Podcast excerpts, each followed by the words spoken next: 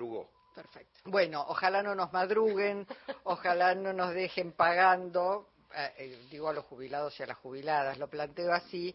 Por lo pronto, la Administración Nacional hoy este, comunicó que el bono de 50 mil pesos para los jubilados va a ser pagado en el mes de diciembre. Ahí se va a pagar junto con la movilidad, eh, junto con el medio aguinaldo. Enero, donde también se supone que venía un bono, ahí ya no lo sabemos. Nos vamos al encuentro del doctor Facundo Fernández Pastor, es abogado especialista en temas previsionales.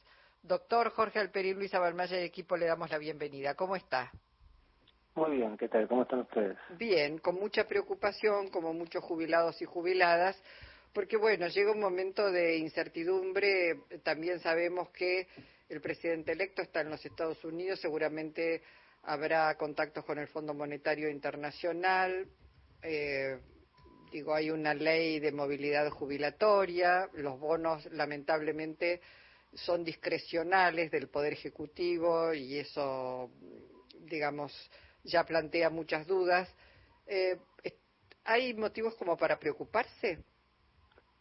Y yo creo que sí, que hay varios motivos para preocuparse. ¿Por, por ejemplo? Y habría que empezar por qué es lo que viene pidiendo el Fondo Monetario. El Fondo Monetario viene pidiendo hace rato eh, que se terminen los regímenes especiales, cosa que le había pedido al propio gobierno Alberto Fernández, y hay un informe de la CIPEC de cuáles son los regímenes especiales, dentro de los cuales se incorporaban incluso las moratorias.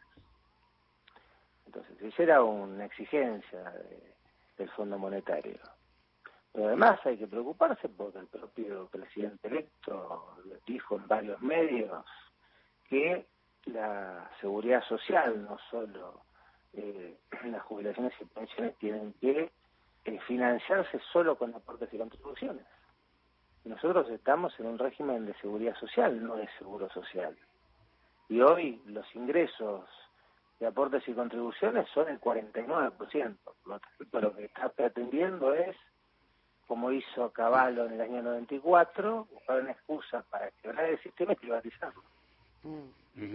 Facundo, eh, ¿hasta dónde eh, ¿qué podrá y no podrá hacer mi ley con el sistema previsional estatal? ¿Hasta dónde puede aplicar la motosierra?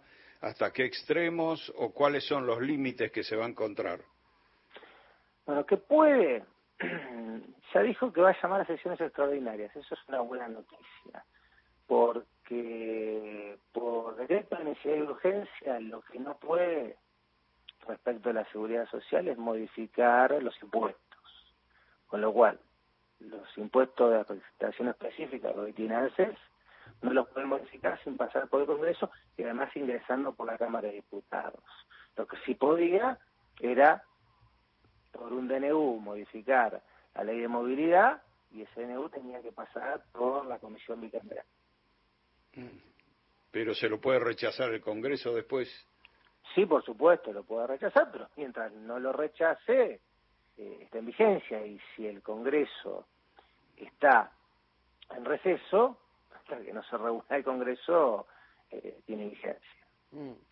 Eh, la movilidad jubilatoria que salió por ley no se puede modificar más allá de que sea insuficiente, que no haya tenido una cláusula gatillo.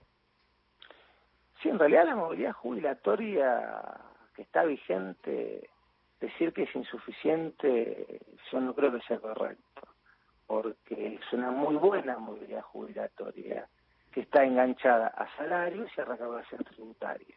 Cuando al país le va bien, cuando los salarios son buenos, a los jubilados les va mejor que a los trabajadores. Esto se vivió entre el año 2008, en que empezó a regir, y el año 2015, donde los jubilados ganaron más que los trabajadores activos. Cuando eh, los asalariados tienen menos aumento en sus salarios que la inflación, el jubilado pierde.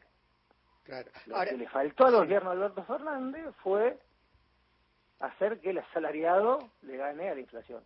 Claro, que se había comprometido a hacerlo y, no, no ocurrió. Digo, y también si uno piensa en los periodos o los años que se avecinan, donde seguramente habrá recesión, porque uno ya sabe lo que ocurre, ya estamos viendo despidos, etcétera, etcétera, muy probablemente las jubilaciones entonces vayan a perder. Las jubilaciones van a perder siempre con los gobiernos neoliberales porque es la historia de las cajas de las jubilaciones. Cada gobierno neoliberal, incluso cuando no existía el término neoliberalismo, ante la caída del muro de Berlín, ante el consenso de Washington, eh, las dictaduras que tuvo nuestro país, lo hizo Onganía cuando llegó y agarró a, tal, a todas las cajas gremiales, les dio un bono a 50 años que nunca apareció y se quedó con la plata de las cajas de los gremios. Lo hizo después Videla ejemplo, se quedó con los fondos de la seguridad social, lo volvió a hacer Menem, lo volvió a hacer Macri, y lo va a volver a hacer Milei, porque son los gobiernos populares los que entienden que la seguridad social es una inversión, no un gasto. Entonces, Parece... lo que hay que hacer es defender el sistema de seguridad social. Eh, sí, quería decir, parece indudable que Milei va a meter mano en el sistema previsional. Es decir, da todas las señales de que viene así. Incluso el Fondo de Garantía de Sustentabilidad se está mencionando también como uno de los elementos que podrían ponerse como garantía para conseguir nuevos préstamos. Es decir, indudablemente va a meter mano en el sistema previsional. ¿Por dónde vos sentís que va que se va a mover?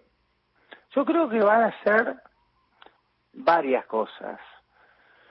Una es eh, utilizar el fondo como ya lo usan y eh, el mejor dato sobre eso es que se habla de que Toto Caputo sea o ministro de Economía o presidente del Banco Central. Toto Caputo fue junto con Basavilbaso y Dujón el que hizo negocio con el Fondo de Garantía.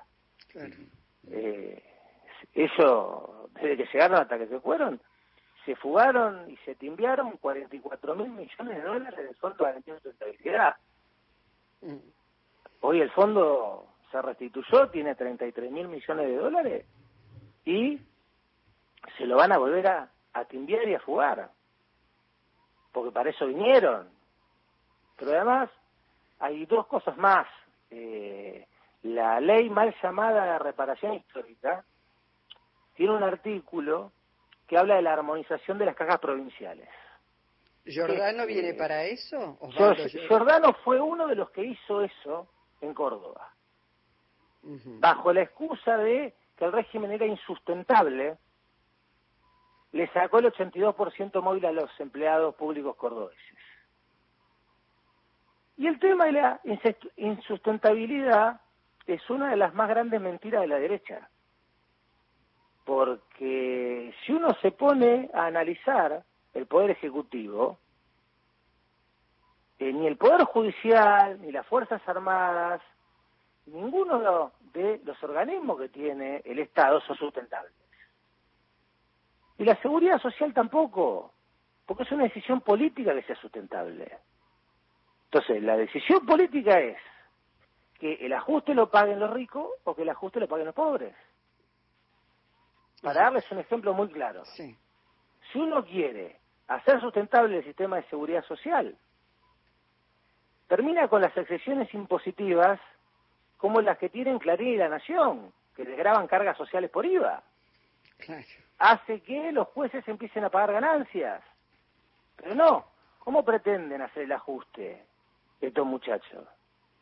Pretenden hacer el ajuste como ya lo hizo Macri, que con la ley de reforma previsional le bajó un 20% las jubilaciones a los jubilados que ya estaban cobrando un beneficio y un 20% a los futuros jubilados.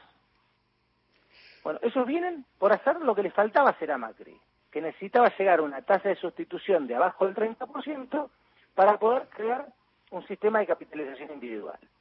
Mm. Ellos vienen a privatizar el sistema. Bueno, doctor, eh, el panorama es eh, incierto, ni que hablar ni pensar en aquellos trabajadores que no llegan a los 30 años, que necesitan una moratoria para poder este, jubilarse. No, ni pensar en eso, este, porque está claro que no vienen a hacer eso y quedará muchísima, muchísima gente a la intemperie. No, no, las ellos, para ellos la moratoria es una aberración. Sí, sí. Bueno, nos dio un pantallazo como para que sigamos preocupados entonces, este doctor Fernández Pastor. Le agradecemos y, bueno, en última instancia, a no bajar los brazos, que de eso se trata. No, no, no solo no bajar los brazos con la seguridad social, sino mandarles mucha fuerza a todos los amigos de los medios públicos a los cuales se están atacando, incluso de los medios privados que no tienen ninguna solidaridad con sus colegas. Doctor, lo abrazamos desde aquí. Muchísimas gracias. No, gracias a ustedes. Facundo Fernández Pastor, abogado especialista en temas